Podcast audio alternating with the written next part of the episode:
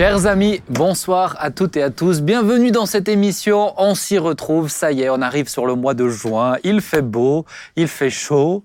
Les barbecues ont été lancés. Pardon? La piscine. La piscine. Ah, T'aimes t'aimes te baigner? Ah bah oui. Ah, Ben, vous toi êtes- t'aimes pas, hein? Vous êtes cruel en fonction des régions qui nous écoutent, ils n'ont pas le droit de la remplir. Ah, ça, Donc, Toi t'es pas trop piscine, hein? euh, ah non, non, non, moi ouais. c'est trop froid. C'est trop froid. Moi, si la l'eau n'est pas à 29-30 degrés. Ou ouais. c'est qu'on ne voit pas ton c'est corps bon, svelte, c'est euh, bon. dodu euh, en maillot de bain Quoi, svelte et dodu Ouais, c'est ça. Laurent, tu vas bien? Ça va, ouais. on- une pensée pour tous ceux qui n'ont pas de piscine. Voilà. C'est beau, mais- Laurent. Voilà, voilà quelqu'un qui a de la J'en compassion. fais partie. Ben voilà. Oui, Mais moi aussi. moi aussi. Mais du coup, nous, on va chez ceux qui ont une piscine. Ah, c'est toujours la Donc il technique. faut que je l'invite, c'est ça. Ah, mais merci, on prend l'invitation. Merci Bien beaucoup, sûr. Claude. Vous allez bien, Laurent En forme? Très bien. Papa Très bien. Eh ben, Très heureux de vous retrouver. Bah, écoute, Plaisir Plaisir partagé. Et Bien, très bien, merci. bien. On est ravis. On avance petit à petit vers la fin de cette euh, saison, troisième saison. On va voir. Si vous voulez une saison 4, dites-nous dans les commentaires aussi. Euh, c'est important d'avoir vos retours. Merci d'ailleurs pour tous vos commentaires. Il y a des émissions avec plus ou moins de commentaires, plus ou moins gentils aussi quand même. hein, je fais une parenthèse.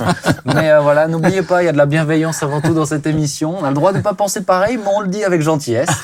Euh, ça- ça- ce matin, ce matin, on enregistre le matin, on diffuse le soir, mais on va parler de deux sujets. On va avoir un invité très intéressant. Je vais vous présenter un livre tout à l'heure, mais d'abord, on nous a demandé de discuter un petit peu autour du baptême d'eau. Euh, Il y avait une question, une demande d'internaute. Je trouvais intéressant parce que c'est vrai qu'il y a des gens qui nous suivent, qui viennent à l'église ou qui ont l'habitude de côtoyer nos milieux. Il y a ceux qui n'ont pas du tout l'habitude, qui se posent la question pourquoi, pourquoi le baptême d'eau, pourquoi on se plonge comme ça, même si c'est pas en juin. Il y en a qui le font en, en hiver. Donc pourquoi le faire? Donc voilà, discutons un petit peu autour de ça et puis ensuite on passera sur le sujet 2. Bon, déjà vous êtes tous baptisés. Hein Oui. Quel âge tu t'es fait baptiser, Laurent? 2007. Ça me donne Peu pas importe l'âge, mais- peu importe l'âge, Ah, voilà, 2007. 50 ans, d'accord. Papa, toi tu t'es fait baptiser jeune, hein? Euh, oui, j'avais 14 ans. 14 ans. ouais. J'avais 14 ans et euh, je m'en souviens aujourd'hui. Ah oui, Comme si c'était hier. aussi. Vraiment, euh, c'est c'est resté très fortement imprimé en moi. J'avais- C'était pour moi un moment J'avais 11 ans. extrêmement important et, et décisif. Ouais. Ouais. Claude 17 ans. 17 ans. 17 18, pardon. 18 ans. Ouais, moi j'avais 11 ans. C'est vrai qu'on pose la Un question plus, par hein. rapport. Ah, oui, on a compris. on pose la question par rapport aux, aux jeunes aussi, aux enfants. Euh, Michael, m- bon, mon petit frère, il avait 9 ans. Hein. On s'est fait baptiser le même jour. Ouais. C'était toi qui avais fait notre entretien. Ouais. Ah ouais? Je me rappelle, ouais. Ah, plus- tu- Tu, euh, tu, tu nous as tous validés. Oui, moi, j'avais pas voulu le faire. Puisque, Oui. comme ce sont mes enfants, j'ai refusé de faire l'entretien. Et on n'aurait pas voulu que ce c'était- soit lui qui le fasse. Mais, mais ça pose la question quand même au niveau des, Il y a contrat. hein. Ça pose quand même la question. Bah, si, change c'est ma décision de mon baptême quand Oui, même. oui, Oui, oui, bien sûr. On avait, on avait, ça pose quand même la question au niveau des baptêmes des jeunes. C'est vrai qu'il y a des églises qui posent un âge. Alors, est-ce qu'on peut se faire baptiser à un certain âge? Pourquoi? Bah, Certains se font baptiser beaucoup plus jeunes. Alors, je pense que ce qui est important, c'est la capacité de conscience de l'acte que l'on fait. À quel moment on est conscient alors hein? Ça, c'est difficile à, à définir. Moi, j'ai, moi, j'ai, j'ai vu des, ben, voilà, des, des, des jeunes gens, euh, des, des enfants à 10 ans, on les a baptisés. Et, et je dois dire, ils, ils ont été fidèles. Moi, j'ai ma sœur, elle avait 11 ans. Ah oui. Elle a été fidèle toute sa vie à aimer le Seigneur. Souvent, euh, l'on pense que parce que les gens sont plus âgés, leur baptême va être plus, euh, plus solide, mais euh, ça n'a rien à voir avec Non. ça. Ça n'a rien à voir. Euh, donc, il y a la conscience et puis la sincérité du cœur qui, qui, qui, qui sont importantes. Donc, parce que vous, Mais, mais, mais je, je vous regardez à ça quand vous faites un entretien avec des. Bon, ça, ça arrive quand même pas souvent, il faut le dire. hein, c'est très très rare. hein. ce que je, ce que je veille, en tout cas, et puis je termine par là, c'est, c'est qu'ils ne soient pas dans. Le problème qu'on a parfois avec les enfants, euh, c'est qu'ils sont dans l'imitation des adultes. Par exemple, les parents se laissent baptiser ou la grande sœur se laisse baptiser, etc. Ah, moi aussi, je veux être baptisé. Euh, ça, évidemment, ça, il faut, faut, faut bien faire le distinguo, puisque. Euh, ça- C'est pas la- pas pas- pas raison pour laquelle on se laisse baptiser. Et et il y a ce danger-là. Ouais. Claude? Le danger de la projection? Les parents euh, espèrent, en tout cas ceux qui sont parents croyants, qui aiment leurs enfants, ça, qui souhaitent que, que voilà, ils suivent leurs pas, leurs traces. Il y a une espèce de volonté que- qu'ils se projettent, que l'enfant se projette dans leurs idées. Et les enfants sont des fois effectivement sentent bien ce que le parent aimerait bien qu'il fasse et peut effectivement incliner. Mais, mais n'est pas très bon, hein, que les parents en parlent tout le temps du baptême, Oui. etc. C'est pas très bon. je pense qu'il faut laisser l'enfant libre aussi, euh, tout en étant clair qu'on qu'on est censé aussi l'éduquer, l'enseigner, le- être lui un modèle. Je pense que ce qui marche le mieux, c'est d'être un modèle. Hmm. C'est d'être un modèle, de donner envie de suivre Jésus. Là, moi, j'ai eu le cas d'un jeune qu'on a, jeune, ouais, adolescent, qui voulait se faire baptiser, donc il a été vu en entretien. Bon, en fait, il s'avère que les motivations n'étaient pas encore euh, Mhm. parfaitement bonnes. Et, euh, et en fait, c'est plus le papa qui nous a posé problème parce que parce qu'il nous lâchait ça, pas. ouais. Non, il faut qu'il se fasse baptiser, il faut qu'il. Ben, mais non, c'est pas. Des fois, on a l'impression que c'est vraiment parce qu'il se fait baptiser que c'est bon, il rentre dans les clous. Ça reste quand même une. C'est la, c'est la traduction. Moi, j'ai l'habitude de dire le baptême, c'est la traduction extérieure d'une décision que tu as prise à l'intérieur. Euh, si Oui, je suis, puis c'est surtout si- un engagement de foi. hein. si je suis fidèle à ma femme, c'est pas parce que j'ai une alliance, mais le fait de mettre cette alliance, ça traduit de manière extérieure cet engagement ad vitam aeternam euh, avec ma femme jusqu'à ce que la mort nous sépare. Et puis il y a parfois une approche superstitieuse du baptême. Oui. Il est baptisé, donc il est protégé. Euh, quoi qu'il Mm. arrive, il est Mm. sauvé. Donc c'est Ce qui une approche très, qui très, revient très à- superstitieuse. À la notion et, aussi du baptême catholique. euh, ben, dans le passé, on allait très loin hein, dans le dans, dans l'Église catholique, puisque On baptise l'enfant pour qu'il soit sauvé si jamais. Ouais. Dès, dès qu'il naissait, dès qu'il Ouais. naissait, on- il fut une époque où dès qu'il naissait, on le baptisait en cas où Il y euh, avait cette notion, oui. il y avait tellement de morts en couche. Oui, bah oui. Voilà. Comme si c'est le baptême qui. s- Mais c'était, il y a même une, j'ai vu une expression latine, c'est ex, ex opere, operata ou operato, je sais plus, qui veut dire par l'acte opéré. Mm. Euh, donc le simple fait de baptiser le nouveau-né, finalement, lui assure le passage de la mort Oui. à la vie, donc le salut. Bah, comme la scène. C'est comme la scène. C'est le, le, le, le pouvoir, il est dans l'acte même, Ouais. C'est d'ailleurs souvent rappelé lors des obsèques, hein, Mm. parce que vous assistez à des obsèques dans l'Église romaine. Euh, on rappelle qu'il a été baptême, baptisé, oui, oui, les eaux du baptême, etc. Ouais. Et, et je pense que. Bah, alors justement, est-ce que c'est le baptême qui nous sauve, puisque la Bible nous dit euh, les signes qui accompagneront celui qui croira et qui sera baptisé, allez par tout le monde, celui qui croira et qui sera baptisé sera sauvé dans Marc 16. Oui. Alors euh, des fois, on, on comprend, il y a différentes interprétations. Comment, on- pour, est-ce que c'est le baptême qui nous sauve? Pourquoi ils le disent dans ce sens-là? Enfin, c'est comme marqué, il y a un ordre des choses. Celui qui croira, un, et qui sera baptisé, deux, euh, sera sauvé, trois. Donc il y, y a un modus operandi dans le sens où c'est la foi première, c'est la foi qui sauve. Donc si j'ai l'habitude de dire à de baptême, si quelqu'un n'a pas compris le, le- cette notion de, de foi qui sauve, de nouvelle naissance, Ouais. ben, le baptême, c'est un acte vide de, de- de- de sens. C'est juste, un, comme tu disais avant, une forme de superstition ou un rite religieux. Ça. Euh, on, voilà, on va dans une église évangélique, donc on est baptisé euh, par, par immersion, adulte, et, mais c'est pas ça qui sauve. Mm. Il y a bien des gens qui seront au ciel. Le- je prends pour simple, preuve le, brave, le brave Brigand, de la croix. Il n'a pas le temps, pas faire arrêt sur image, on va le décrocher, on le baptise, on le raccroche. Non, c'est- donc c'est non, voilà. Ouais. C'est- c'est c'est donc cette notion de, de, de foi qui sauve, celui qui croira. Alors, si, moi, moi, je, le baptême ne sauve pas, mais je, je- je- j'insiste sur, euh, euh, pour moi, l'importance du baptême. Bah, est-ce qu'il est, L'apôtre obli- Pierre dit repentez-vous Ouais. et que chacun de vous soit baptisé. Bah, est-ce qu'il est obligatoire? Eh bien, pour, Moi, pour, je- pour moi, il fait partie de la vie chrétienne normale, puisque justement, moi, je, je, je, pars du principe suivant que euh, Dieu ne nous demande jamais de faire quelque chose juste symboliquement. Et je crois que quelque chose de spirituel s'opère aussi à ce moment-là. Exactement. Il y a quelque chose qui s'opère. Euh, le ciel n'est pas indifférent à ce qui se passe sur la terre. Euh, évidemment, on parle de Jésus dans Matthieu 3, mais euh, lorsque Jésus est baptisé, le Père parle, l'Esprit descend sur lui, le ciel est en communion avec ce qui se passe. Et euh, je, je, je voudrais dire que réduire le baptême juste au fait d'aller dans l'eau et en sortir, c'est- ça c'est pas tout, juste. C'est tout l'épître aux Romains, Ah Romains bah, 6, ça, c'est ça. parle en long, en large, en travers. Donc quand on a dit avant, euh, euh, il croira, premier pas, baptisé, deuxième pas, les deux sont importants, Hum. puisque c'est le résultat, c'est le, c'est le salut. Parce que Romains 6 parle très fortement. Mais- Ils disent, ignorez-vous que vous tous qui avez été baptisés en Christ, dans sa mort, Hum. Vous avez baptisé une identification, Mais est-ce que c'est- identification. Est-ce que c'est est je -ce juste- obligatoire? Bah, ce que vous dites. Alors bien oui, sûr, oui, oui, c'est obligatoire. Maintenant, Bien il y a des situations où effectivement c'est Hors pas cas possible. exceptionnel. le Voilà. brigand sur la croix, par exemple. Voilà. Mais, mais bien sûr que c'est obligatoire. Pourquoi on se fait Pour quelqu'un qui se dit vraiment Bah oui. croyant, pour quelqu'un qui se dit avoir la foi, pour moi, euh, je, je, je pense même pas qu'on puisse parler d'obligation, c'est une joie. Puis c'est l'engagement d'une bonne conscience. C'est comme celui qui. c'est- C'est. respecter avec joie. Oui, mais, mais, mais ça va au-delà. C'est. c'est, euh, Tiens, un fiancé, euh, est-ce que le mariage est obligatoire? Euh, Mais c'est une joie de te marier. C'est c'est un aboutissement, c'est mais c'est un engagement aussi. Tu coupes avec quelque chose.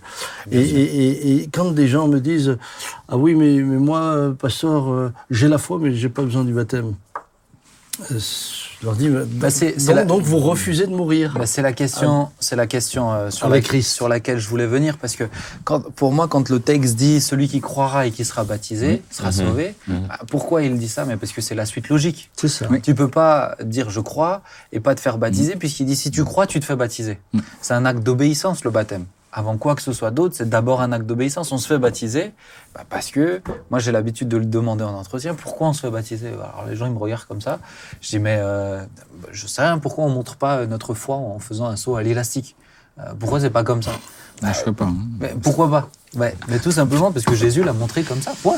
S'il l'a montré comme ça et nous a dit de le faire, ben on le fait. Mais c'est sûr que derrière, il y a beaucoup plus que juste un- l'obéissance, entre guillemets, euh, servile ou aveugle à, à une parole. Parce que le baptême a une, une profonde Portée spirituelle. Ah, mais spirituelle. complètement. Romains 6 dit, enfin, je reprends ce texte que j'ai déjà cité, ignorez-vous que vous avez été, qui a été baptisé, vous avez été baptisé dans, le, dans la mort en Christ. Et derrière, il rajoute juste cette fameuse phrase, il dit, vous êtes devenu une même, par cela, vous êtes devenu une même plante avec lui. Mhm. Et du coup, résultat, vous avez donc la capacité de résister, de renoncer. Mais même avant, de- il dit de- Romains c'est- 6, c'est- 6, c'est afin que le corps du péché, soit détruit. Donc Afin que le corps du péché soit détruit, Ouais, vous ne voilà. soyez plus esclaves du péché. pas- C'est pas neutre. Donc c'est c'est c'est bien sûr quand Jésus le, le- enfin la formule est, assez assez assez simple. Euh, croyez, soyez baptisés et vous serez sauvés. Ouais, mais tu vois, ça dans- questionne- autant dans la foi, c'est bien plus que juste une adhésion intellectuelle. Autant dans le baptême, c'est bien plus que juste un, acte un acte public. Mais ça questionne, ça questionne quand même. euh, euh, alors, jusqu'à où Si maintenant je pars du principe que dans le baptême il y a une puissance spirituelle, moi je crois vraiment hein, qu'il y a un enjeu. Moi, je, moi je, comme je suis souvent avec des jeunes pour faire des entretiens de baptême, je vais essayer de leur donner des images simples aussi. Mais je leur dis pourquoi il y a un enjeu spirituel? C'est comme si là, ben, avant tu marchais avec Jésus, mais tu es sur le champ de bataille, mais en rampant. Une fois que tu choisis Jésus officiellement de tout ton cœur, de, de, de, de- plein gré, c'est comme si tu te mets debout sur le champ de bataille, bah, tu peux porter beaucoup plus de fruits, mais en même temps, tu es une cible beaucoup plus facile à abattre il y a, y, a, y a un enjeu spirituel à ce niveau-là. Maintenant, est-ce que quelqu'un qui n'est pas baptisé est moins libre du péché que quelqu'un qui est baptisé? C'est le fait de recevoir Christ qui nous libère du péché. Oui. Euh, pour moi, Mais, c'est cette- le, mais le baptême t'engage à une vie nouvelle aussi, avec Christ. mais c'est une pleine de- identification. complètement. Exactement. Ici, dans, dans, dans Romains 6, 11, ainsi vous-même, regardez-vous comme mort au péché et comme vivant pour Dieu en Jésus-Christ, que le péché ne, Ne règne règne donc donc point dans votre corps Mmh. mortel et n'obéissez pas à ses convoitises. Là, du coup, tu as une responsabilité. Ah, mais oui. C'est- Et c'est à toi, Mmh. c'est à toi maintenant de, t'as pris cet engagement. Et, et c'est face à cet engagement que beaucoup reculent. C'est c'est, euh, c'est- c'est- c'est toute la différence et c'est Romains 6, c'est un chapitre merveilleux, un des, je trouve que c'est un chapitre Mhm. magnifique de la Bible pour les chrétiens, hein. mais, euh, mais toute la différence entre quelqu'un, quelqu'un, huit, là, tous quelqu'un les- 9, 10, 11, quelqu'un d'esclave, entre quelqu'un d'esclave et quelqu'un de libre. Oui. Toute la différence, c'est qu'il a le choix. L'homme libre, il a le choix. C'est pour ça que euh, euh, Paul dit souvent aussi demeurer dans la liberté. Quand, tu, quand tu pêches et que tu étais libre de ton péché, tu es d'autant plus responsable aussi de ce péché-là. Tu as une Mhm. plus grande responsabilité. Maintenant, la question, c'est est-ce que quand on se fait baptiser, on disait tout à l'heure, oui, c'est obligatoire, mais quelqu'un qui... euh, allez, ça m'est arrivé d'entendre ça. Moi, j'aime le Seigneur de tout mon cœur, je vais en culte, je le sers, etc. Yo, mais je suis trop, je suis trop âgé pour le baptême. Est-ce que c'est une raison valable? Ben non. Ben non, je veux dire, tout, tout- tout disciple, enfin, il n'a enfin, n'a pas été précisé par Jésus dans l'envoi des disciples euh, que, en fonction de la, de la tranche d'âge, vous pouvez être baptisé ou pas, ou c'est une option. C'est, pas un truc pour les jeunes. mais Non. non, c'est pour tout, tout âge. Moi, la dame la plus âgée que j'avais baptisée, elle avait quoi, 90 ou 91 ans C'est beau. Et vous les puis, ressortir en un seul morceau? Pardon? Et vous les ressortir en un seul morceau. Ah, L'an dernier, on a reçu un baptême Euh, assez- Je vous rappelle que nous ne sommes pas encore en état de décomposition à cet âge-là. Ah, c'est vrai, mais c'est beau. L'an passé, elle Ah, m'a c'est baptisé quand- dans, le- dans le. Et puis, et puis, elle a été ensuite baptisée du Saint-Esprit. euh, Non, c'était. et Je me souviens de, de cette sœur, mais elle, elle rayonnait. Elle rayonnait de joie. J'en ai une autre euh, aussi âgée, mais qui était un peu, voilà, qui était un peu costaud, elle un peu de poids. Elle s'est fait baptiser et alors elle m'a dit la chose suivante quand je suis rentré à la maison, je me sentais tellement légère que je suis allé sur ma balance parce que j'avais le sentiment d'avoir maigri. Et elle dit non, bah, l'aiguille est retournée. Ah, quel spirituel. Donc, je suis ouais, pas baptisé Ah, pour maigrir, ça ouais. sert à rien. Mais, Alors- mais ça sert à quelque chose au niveau du poids du péché. Alors peut-être euh, peut-être euh, poser la question parce que c'est vrai qu'elle revient quand même régulièrement. Euh, Est-ce que si on s'est éloigné de Dieu pendant un temps, on s'est fait baptiser, on s'est éloigné de Dieu pendant un temps, est-ce qu'on peut se rebaptiser Je vais la poser aussi. Alors ça va, c'est plus pour prêter à sourire, mais euh, quand on va en Israël, est-ce qu'on peut se baptiser dans le Jourdain aussi? Euh, Voilà. Est-ce que euh, Ben, Il y a non, est-ce que oui. est-ce que se faire rebaptiser, euh, se faire plonger une deuxième fois parce que c'est l'eau du Jourdain ou parce que je me rapproche de Jésus de nouveau? On en- Euh, non, là on revient. euh, si c'est à cause de l'eau du Jourdain, c'est de nouveau. C'est de- la superstition. C'est de la superstition à nouveau. C'est. Euh, Mais si je me suis éloigné de Dieu, est-ce que je peux me refaire baptiser? Mais c'est parce que la Bible ne dit pas ça, elle nous dit de nous repentir. Elle nous dit de nous repentir. On ne voit pas qu'il y a des. des- euh, les, les seules fois où il y a un rebaptême, c'est par exemple dans le cas des, dans le cas de Paul à Éphèse, entre autres, hein, euh, de, où il leur parle. Avez-vous reçu le Saint-Esprit? Mm. Ils disent on n'a même pas. Ah. De quel baptême avez-vous été baptisé? Du baptême euh, de Jean, donc le baptême de repentance. Et là, il va les baptiser au nom de Jésus-Christ.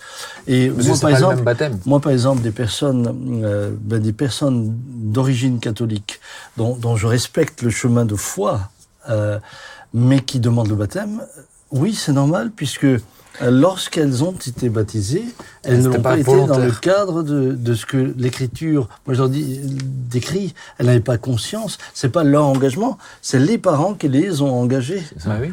Et, Moi, j'en fais et, partie. et, et, et, et, euh, et- et donc là, oui, on, on Toi, tu as été baptisé enfant Euh, baptisé bébé, Oui. par tradition, C'est ça. mes parents n'étant pas croyants. Donc euh, voilà, c'est. C'était pas ta décision. Non, C'est ça. En fait, on oublie qu'on a été baptisé. Quand j'ai choisi d'être baptisé en 2007, j'ai- je j'ai pas, j'ai pas, j'ai pas. Pour moi, c'était pas un rebaptême. Là, pour le coup, c'était un, un vrai ta- baptême. Par contre, par contre, le fait d'avoir été baptisé étant petit m'a m'a conduit en un sens dans mon cheminement à laisser la question du baptême de côté pendant longtemps. Hmm. Parce que tu te disais, je suis baptisé. Non, mais euh, je- peut-être inconsciemment. Ouais. Ce qui est sûr, c'est que quand, quand il y avait eu un appel à l'église qu'on fréquentait aux États-Unis euh, pour un baptême dans le lac, euh, lac Erie, là, là pour moi, euh, voilà, c'était comme une évidence. Mais c'était le résultat d'un cheminement. C'est pour ça, moi, dans l'église primitive, je suis tellement, euh, je, je- je relisais des passages dans Actes où, euh, où en fait le baptême il était immédiat. C'est ça. Ah, et ça, c'est beau. Et, et tout ce que vous dites montre combien, en fait, il est, il est tellement important de parler du baptême. Oui. Parce que je crois qu'il y a beaucoup d'églises qui, qui en parlent peu ou qui n'en parlent pas. En tout cas, moi, j'ai pas eu le sentiment dans l'église que qu'on qu'on fréquentait que qu'on parlait du baptême. C'est vrai qu'on en- on l'annonce, mais c'est vrai qu'on fait pas des tonnes d'enseignements. Alors il y a un enseignement d'ailleurs, c'est bien que tu me fasses penser, sur euh, le site de la Porte Ouverte. Bien. Vous tous, si vous posez des questions, vous pouvez aller chercher aussi l'enseignement du baptême. C'est Jean-Marie Ribet qui le fait, qui Mm. rentre vraiment plus dans le détail aussi de qu'est-ce que le baptême. C'est marrant, contraire de, de Laurent, j'ai aussi été baptisé bébé. Ouais. Mais quand je me suis converti à 17 ans, j'ai mis un temps fou à, à basculer à la notion de baptême. Parce que pour moi, c'était. J'avais été baptisé avec des parents qui étaient plus ou moins croyants. Voilà, pas Mm. forcément athées, mais plus ou moins croyants. Enfin, moins. Beaucoup moins. Et puis après, il y avait le, le renouvellement des vœux de baptême à 14 ans. Donc moi, j'avais fait ça consciemment. Donc quand le pasteur m'a posé la question, moi j'ai- dit, mais attendez, moi j'ai- oui, j'ai été baptisé, j'étais pas conscient, mais après j'ai quand même consciemment, fait quand même une consciemment fait une démarche. Je, à 14 ans, on n'est pas tout à fait neuneux, quoi. On a, on a déjà des, des idées, et, et donc j'étais. Ça dépend de la génération. Oui, mais j'avais déjà pas mal aussi euh, navigué dans des écoles privées où j'avais eu un catéchisme assez fourni, où, où- où tout ma marche avec, enfin ma marche, mon cheminement. Et mais moi, ça m'a bloqué cette histoire. De, ça m'a bloqué. J'ai mis un an. Ouais, mais c'est vrai que- c'est question vrai qu'on nous, on nous pose quand même la question aussi des frères et sœurs qui viennent des milieux catholiques aussi. euh, Oui, pas seulement. Moi, là, où j'ai, là où parfois j'ai, j'ai dit oui à un rebaptême, c'est quand euh, justement, même dans, dans nos milieux, euh, des jeunes gens arrivaient plus tard en disant mais moi je me suis à l'époque je m'étais fait baptiser mais sous la pression de mes parents Mm. et, et où je où, où vraiment pour eux tu sens c'est maintenant le moment où où ils désirent eux s'engager. Et, et je pense que c'est aussi à prendre en considération. C'est un peu la même chose que ce qu'on disait avant. Mais, mais dans l'écriture, dans l'écriture, par rapport à ce que tu disais, euh, il est clair qu'ils qu'ils étaient euh, euh, très très très insistants sur la question, puisque euh, rien que Philippe avec l'eunuque éthiopien, il Mm. monte sur son char, euh, il lit le prophète Ésaïe, il comprend pas, lui il lui explique, mais dans son explication, c'est sûr qu'il lui parle du baptême, puisqu'il dit voici de l'eau, qu'est-ce qui empêche que je sois baptisé? Si tu crois au Seigneur Jésus. Et puis il le baptise. Bah oui. Et, et là, et là, on se dit, mais Philippe est juste monté sur le char, il rencontre un gars qu'il n'a jamais vu, il fait quelques, quelques kilomètres avec lui. Et dans ce court laps de temps, il lui explique au travers d'Ésaïe qui est Jésus, Mm. et il l'amène au baptême. On avance parce que le temps passe, mais j'aimerais juste poser une dernière question quand même qui est, euh, qui est importante. Qui peut baptiser? Ah. L'écriture ne nous donne pas de Ouais, pas de- l'écriture. les disciples, moi, hein, je- les, les apôtres qui sont partis. C'est quand même une question qui revient, hein, je me dis, oui, je la pose parce que il Non, faut mais la... actuellement, il y a Laurent, effectivement des- C'est vrai que dans Marc 16, c'est vrai que dans Marc, Question c'est vrai- pour pasteur. C'est vrai que dans Marc 16, il s'adresse, il s'adresse à ses disciples, Oui. à ceux qu'il avait formés, aux douze. Hein. Ouais. Euh, mais Jésus lui-même ne baptisera baptisait pas, pas. c'est ses disciples vrai. qui Mmh. baptisaient. C'est vrai Hein, donc, euh, Même Euh, Paul peut, peut baptiser. On il a- dit, j'ai baptisé personne, personne sauf l'un ou l'autre Oui. chez vous. mais je pense, je donc, pense quand même que c'est important qu'il y ait de l'ordre. Et euh, que j'ai- eu des gens qui me disent ah mais mais justement j'ai eu des personnes qui ont demandé à être baptisées parce que oui mais moi écoutez la dame m'a dit est-ce que tu crois? Oui elle m'a baptisé dans une baignoire et, et, et puis ils se sont rendus compte par la suite que Hmm. bah, ils ils ils ont pas fait ce vrai chemin intérieur Pour dans expliquer, ils étaient on fait- vraiment pour conscients. expliquer, on fait des, on fait des entretiens ici avant les baptêmes pour s'assurer de bien que la personne a, a bien compris, qu'elle le fait de manière euh, volontaire. Conscient. consciente. Bah, je pense qu'il y a une dimension aussi euh, pastorale dans ces entretiens-là. C'est pour ça que chez nous, par exemple, à l'église, c'est dans le cadre de l'équipe, c'est l'équipe pastorale qui va baptiser. Euh, et, si, euh, et, si ça a dû se faire ailleurs parce que la personne était handicapée dans une baignoire et que ça a été un responsable, c'était le responsable, mais sous le mandat euh, de l'équipe pastorale. C'est sûr que nous, on laisse pas, en tout cas, la porte ouverte, tout le monde baptiser comme il veut. parce, que, parce que comme on veut que les gens le fassent de manière volontaire, consciente, il y a une dimension pastorale aussi. Et c'est pour ça qu'on on le retrouve, on ne voit pas non plus dans la Bible n'importe qui qui... euh, alors on peut pas dire que c'est une règle, mais je pense que ça pose un cadre et Dieu est un Dieu d'ordre. C'est vrai que Philippe était un diacre, mais quand tu vois la qualité du diacre qu'il était, Oui, mais un Oui. diacre nommé par les... euh, un diacre, qu'il reconnu, accompagnait, le diacre, il a un été diacre nommé. reconnu. Ouais, ouais. c'était pas juste reconnu. le diacre, il a été nommé, ouais, bien Donc je, sûr. je pense que c'est j'ai le, j'ai le sentiment aujourd'hui que parfois euh, c'est chacun fait ce qui lui plaît euh, comme il le veut. Euh, moi je me souviens quand le Sénégal avait commencé, euh, notre frère Claude Schmerber m'appelle, il me dit Samuel, il y a des personnes qui veulent se faire baptiser, euh, qu'est-ce que je dois faire? Alors je connaissais Claude, je connaissais son engagement, je connaissais son sérieux, je savais comment il fonctionnait. Et il n'y avait, lui mais- il y avait Et personne. d'autre là-bas. personne d'autre. Je ba- baptise-les, Bah oui. baptise-les, c'est ce qui s'est passé. Là, c'est Philippe qui se retrouve face à l'eunuque. Mm. S'il y avait eu des apôtres avec, bien sûr, que Puisque des après, après, euh, après les, les personnes qui sont baptisées ben, euh, sont intégrées dans l'Église, et, et- et c'est quand même les pasteurs qui doivent s'en occuper. Bien sûr. Donc, donc je, je pense que c'est important qu'il y ait de l'ordre. Parce la que je l'aborde parce qu'il y a quand même eu, il y a des, il y a, il y a- eu, il y a des courants voilà, c'est, euh, c'est tout le monde peut le faire. Ah, mais il y a des courants qui vous disent allez dans les rues. Dès que la personne croit, vous pouvez la baptiser dans une fontaine, dans. Mais, mais, mais, Je mais pense que comme la Bible enseigne l'ordre de la bienséance. Bah, c'est ça. Un Dieu d'ordre et de bienséance. Ça veut pas dire que tout est vrifté, euh, verrouillé, etc. Non. Mais, mais quand même, d'avoir des. Il y a des cadres, tout Voilà, simplement. je- je- je veux dire. Euh, euh, je fais une toute petite parenthèse, mais en une seconde, parce que j'y ai pensé. Qu'est-ce que vous pensez? J'ai vu pas mal de vidéos justement dans ces mouvements-là, euh, où euh, quand, quand vous voyez des gens qui se font baptiser et qui ont des, des délivrances en même temps, en sortant de l'eau du baptême. Moi, j'ai déjà vécu. Hein. Moi aussi. euh, Mais quand c'est quelqu'un qui est là, donc euh, qui s'engage volontairement depuis plusieurs années, etc., qui est libéré dans les eaux du baptême, comment vous le presque de manière euh, bah, on ne le cherche pas. récurrente, On quoi. ne le cherche pas. Non, on ne le mais, cherche mais, pas. mais quand ça arrive, ben ça arrive. Mm. Il faut gérer. j'ai- vécu des Quand personnes. tu gères comment Tu le replonges dedans tu... Ah non, Qu'est-ce qu'il n'y ait plus de bulles ou tu fais comment Il faut qu'il soit mort en Vraiment le Christ. vieil ça, homme ouais, qui doit ça. mourir. D'accord. Ça dépend de l'âge. Je l'ai vécu dans le baptême, au moment du baptême, où tout d'un coup il y avait une délivrance. Alors c'est c'est- c'est quand même rare, hein, mais, mais je l'ai vécu. Et puis j'ai vécu aussi autre chose, c'est que j'ai baptisé quelqu'un, tout d'un coup ça faisait des bulles. bon, parce que parce qu'elle était baptisée du Saint-Esprit. Ah ouais Et quand elle est sortie, elle Ça m'avait faisait parlé en langue. Ça veut dire que le gars, il est quand même resté longtemps dans l'eau. Ah, euh, non, non, C'est mais devenu, c'est devenu un jacuzzi. C'est devenu un jacuzzi. Qu'est-ce qu'il Le- non, mais la personne est, est- est sortie en parlant. Ah ouais, ça c'est beau. Ah, ça c'était Ah, beau. beau. ouais. Ouais. Ça, c'est beau. C'est intéressant de le réaborder, je trouve, parce que c'est vrai que Ah, finalement les choses, les choses euh, basiques, les choses, euh, en tout cas qu'on nous enseigne, même le, la Sainte Seine, etc. On a refait une prédication. Jean-Marie a fait une prédication il n'y a pas longtemps, mais de se rappeler aussi pourquoi on le fait, quel est, le- quel est le but de ces choses-là, c'est important. On va avancer. Yes. Le temps passe, mais on a un, un invité très intéressant.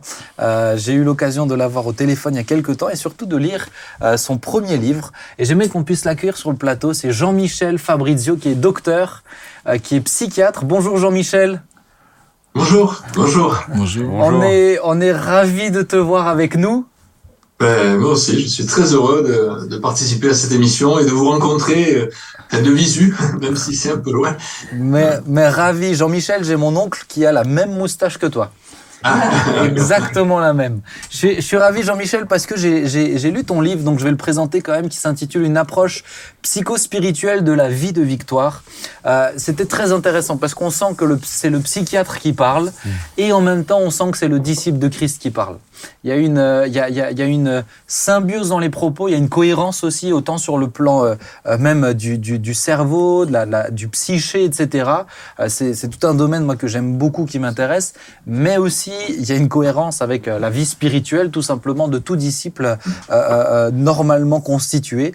Et je l'encourage, en tout cas, si vous voulez vous le, vous le procurer, on va le mettre en lien euh, dans la description de, euh, de, de cette émission. Et euh, il y a peut-être certains points bien aimés où vous allez peut-être euh, avoir du mal, parce que voilà, il y a quand même certains aspects euh, euh, beaucoup plus psychiques et c'est peut-être pas, vous avez peut-être pas la, sensibilité à ça, mais je vous encourage à le lire, parce qu'il y a beaucoup de choses qui vont vous apporter. Ça, j'en suis convaincu. Et alors, Jean-Michel, peut-être avant de, de, de- de rentrer un petit peu dans le vif du sujet, est-ce que tu peux nous expliquer pourquoi tu as été amené à écrire ce livre? Qu'est-ce qui qu'est-ce qui t'a poussé à cela? Eh bien, je, je, j'étais- j'ai psychiatre, j'ai exercé pendant 33 ans en libéral, 4 ans à l'hôpital, mais 33 ans ensuite en libéral. Et donc, j'ai, en tant que chrétien, hein, parce que je suis né dans une église baptiste, de nouveau dans une église baptiste, donc euh, j'ai eu euh, beaucoup de chrétiens qui sont venus, donc euh, sachant que j'étais chrétien et que même s'ils faisaient une psychothérapie, même s'ils allaient voir un psychiatre, ils seraient pas, comment dirais-je, ils seraient pas troublés dans leur foi. Hein, Mm. Voilà. En plaisantant, je dis, vous risquez rien, on n'enlèvera que le pôle névrotique de votre foi. Hein, voilà. Donc, Mais- euh, vous risquez rien, au contraire, elle va s'épurer. Donc, voilà, de psychothérapie, donc j'ai travaillé, j'ai reçu des, peut-être des centaines et peut-être plus d'un millier de chrétiens, donc, euh, et on a des questions qui reviennent régulièrement. oui. Alors, dans le livre, j'aborde les, les problèmes, on va dire, psychologiques euh, du commun, euh, et pas les, les problèmes psychiatriques. Mais Oui. ça, on pourra en parler après. hein, Oui. voilà. Mais c'est intéressant ce que tu dis. Est-ce que tu, tu te, tu te, euh, tu, tu, tu, es, tu retrouves aussi un peu des fois cette crainte? J'ai l'impression qu'elle se dissipe petit à petit dans la, dans la nouvelle génération, mais cette crainte du, du psychiatre, du psychologue chez un chrétien. Un chrétien va pas chez le psychiatre, va pas chez le psychologue, il a que le Seigneur. Oui, oui, oui. euh, Ça fait des années que je fais des conférences et que j'anime des séminaires. Et ça se fait plus. Mais les premiers temps, on me disait, la première question qui était posée après les entretiens, c'était peut-on être psychiatre et chrétien Voilà. Donc c'était. Voilà. Aujourd'hui, je vois que c'est plus rentré dans les mœurs. hein. Encore que peut-être la psychologie avec euh, l'accompagnement, la cure d'âme, mais la psychiatrie, c'est toujours un petit peu particulier. Ouais, je pense qu'il y a une reçu méconnaissance aussi. Voilà, il y a beaucoup de chrétiens qui ont un petit peu encore de, de la crainte à, à aller visiter un psychiatre. hein. Dans mon livre, je raconte cette, cette histoire où euh, un jeune homme euh, m'a été adressé, il a été vraiment accompagné presque de force par un de ses amis qui était chrétien pour que je le voie. Et c'était quelqu'un qui avait euh, des problèmes, euh, bon, qui était possédé, enfin entre guillemets, donc on lui avait imposé les mains, on lui avait les onctions d'huile, enfin beaucoup de choses. Et puis finalement, euh, il était en souffrance, il s'en sortait pas. Et, et son ami, il m'a dit, maintenant, il a pris en poids, entre guillemets, comme on dit à Marseille, il l'a mené au cabinet. Et là, j'ai dû dire à ce, ce patient qu'il n'était pas possédé, mais qu'il avait une schizophrénie, une maladie qui s'appelle la schizophrénie. Mhm. Et j'ai jamais vu euh, quelqu'un aussi heureux d'avoir une schizophrénie. Hmm. Ouais. Et, et, C'est- et moi, à l'inverse, la plupart du temps, je vois, je vois, des, je vois des gens beaucoup plus heureux d'entendre qui, enfin d'entendre, de penser qu'ils sont possédés qu'ils soient schi- schizophrènes. Parce Oui, que ça oui. évite les traitements, etc. Et oui, et oui, oui, oui, oui, oui, oui, Euh, Jean-Michel, j'aimerais rentrer un petit peu dans le, dans le vif du sujet. Alors, si je prends un petit peu juste euh, la table des matières pour qu'on comprenne un petit peu de quoi, de quoi, euh, de quoi est fait ce livre. Alors, les, grands intitulés, c'est d'abord de la servitude à la liberté, ensuite de la crainte à la sérénité, c'est-à-dire la victoire sur la peur. Suite à cela, de la sérénité à l'autorité et de l'autorité à la puissance. C'est vraiment un, parcours que tu nous proposes aussi dans la vie du chrétien, que tu appelles le- un peu la, la vie de victoire, un parcours, de victoire. Alors je te poserai cette première question euh, sur le plan euh, psychique. Est-ce que quelqu'un qui est un, nouveau converti euh, voit des traces de son ancienne vie sur le plan psychique? Ou alors est-ce que la conversion change également les choses sur le plan psychique d'une personne? Alors, les deux. La, la, conversion va changer. Il est dit que nous sommes renouvelés, transformés par le renouvellement de l'intelligence. Et souvent, après la conversion, il y a une lune de miel. Et puis, au bout de 70 ans, on a l'impression que des choses qui ne- que nous croyions passées vont revenir. Donc, il faut savoir que le cerveau n'oublie rien. C'est-à-dire que si vous avez, euh, je sais pas, euh, écrasé quelqu'un avant votre conversion, vous aurez, le Seigneur va vous pardonner, mais la trace, le souvenir ne, ne s'arrêtera jamais. Ça c'est que à Marseille. Hein. Ça c'est euh, Ah, l'exemple, Ça, c'est notre, notre frère vient de Marseille. C'est pour ça qu'on fait la blague, mais c'est que à Marseille qu'on écrase les gens comme ça. Hein. Ah oui, oui, non, il faut être vigilant à Marseille. Surtout quand on traverse. Mais, mais, mais donc, quand Paul dit les choses anciennes sont passées, elles sont passées, mais elles laissent quand même des traces. Elles Oui, sont passées, oui. mais elles nous entraînent quand même, si je comprends bien, dans de, dans de mauvais mécanismes. En tout cas, elles, peut, elles peuvent encore nous entraîner dans de mauvais mécanismes si on les, si on les aborde pas et on les traite pas. Oui, le, le Seigneur nous donne une nouvelle nature, mais il n'enlève pas l'ancienne. C'est ça qui est, qui est important. La preuve, c'est que Paul nous dit, marchez selon l'esprit et vous n'accomplirez pas les, les œuvres de la chair. Hmm. Si on tourne, truc de psychiatre, on tourne un petit peu la phrase, il est en train de dire, vous avez les œuvres de l'esprit, les œuvres de la chair. Mais c'est en marchant avec l'esprit que vous ne les accomplirez pas.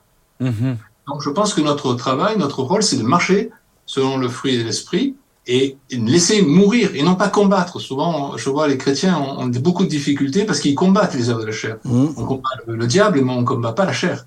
La chair, on la domine. Hein, le, le- le mal se couche à ta porte, mais toi, domine sur lui. Et pour dominer, il faut comprendre comment ça fonctionne. Sinon, on se bat contre quelque chose. C'est-à-dire que vous allez coudre votre vieux drap, il va se déchirer. Euh, vous allez mettre une pièce de nouvelle et elle va se déchirer. La, la vieille nature doit être considérée comme morte. Et donc, on n'a pas à la combattre. Ça a été fait par le Christ. Vous parliez du baptême tout à l'heure. La vieille nature a été ensevelie, même si il y a encore des bulles qui montent de temps en temps parce qu'elle est vivante, elle est présente. Et si on n'y fait pas attention, elle peut reprendre le dessus à tout moment. Hmm. Alors justement, tu parlais tout à l'heure d'une mauvaise compréhension de se battre au lieu de laisser mourir. Euh, tu, tu parles notamment à la page 39, une mauvaise compréhension du processus de libération. J'aimerais qu'on puisse l'aborder un petit peu, c'est intéressant. Euh, quelles sont les mauvaises compréhensions qu'un chrétien peut avoir sur, euh, quant au processus de libération? Je, je crois qu'il faut peut-être redéfinir peut-être la guérison, je veux dire, parce que et, et le miracle. Hein, je veux dire, souvent il y a des mauvaises confusions. Euh, la, la guérison, c'est un processus qui est un processus de, de retour à l'équilibre, au fonctionnement qui est orthodoxe. Hein. C'est un processus qui se déroule dans le temps. Dans le miracle, le, temps euh, ne dispa- a disparu. Disparu, oui. Oui. Voilà. Donc, euh, je fais la distinction entre le miracle, mais ça c'est moi, hein, je- entre le miracle qui est euh, quelque chose qui est instantané, qui va ressusciter quelque chose qui n'existait pas ou qui n'existait plus. Mhm. Et on va repousser un membre, recréer des yeux qui, euh, si on, avait, on a perdu un globe oculaire, donc ça, euh, et que le globe revient, c'est un miracle. Maintenant, la guérison, c'est il y avait un équilibre, l'équilibre a été perdu par la maladie et il est retrouvé par la- le processus de guérison. Donc ça prendra du temps. Et ça, le- la notion de temps est souvent oubliée. Hein, on est toujours dans cette instantanéité, on croit qu'on est guéri euh, immédiatement. Alors là, je parle en psychologie, bien sûr. Après, le Seigneur peut guérir instantanément. hein. Mm. Mais alors justement, je, je, je- essayons d'être concret. Euh, Quelqu'un qui pense que c'est instantané, quels seront les blocages justement qui l'empêchent d'aller dans le processus de guérison, dans le processus de victoire?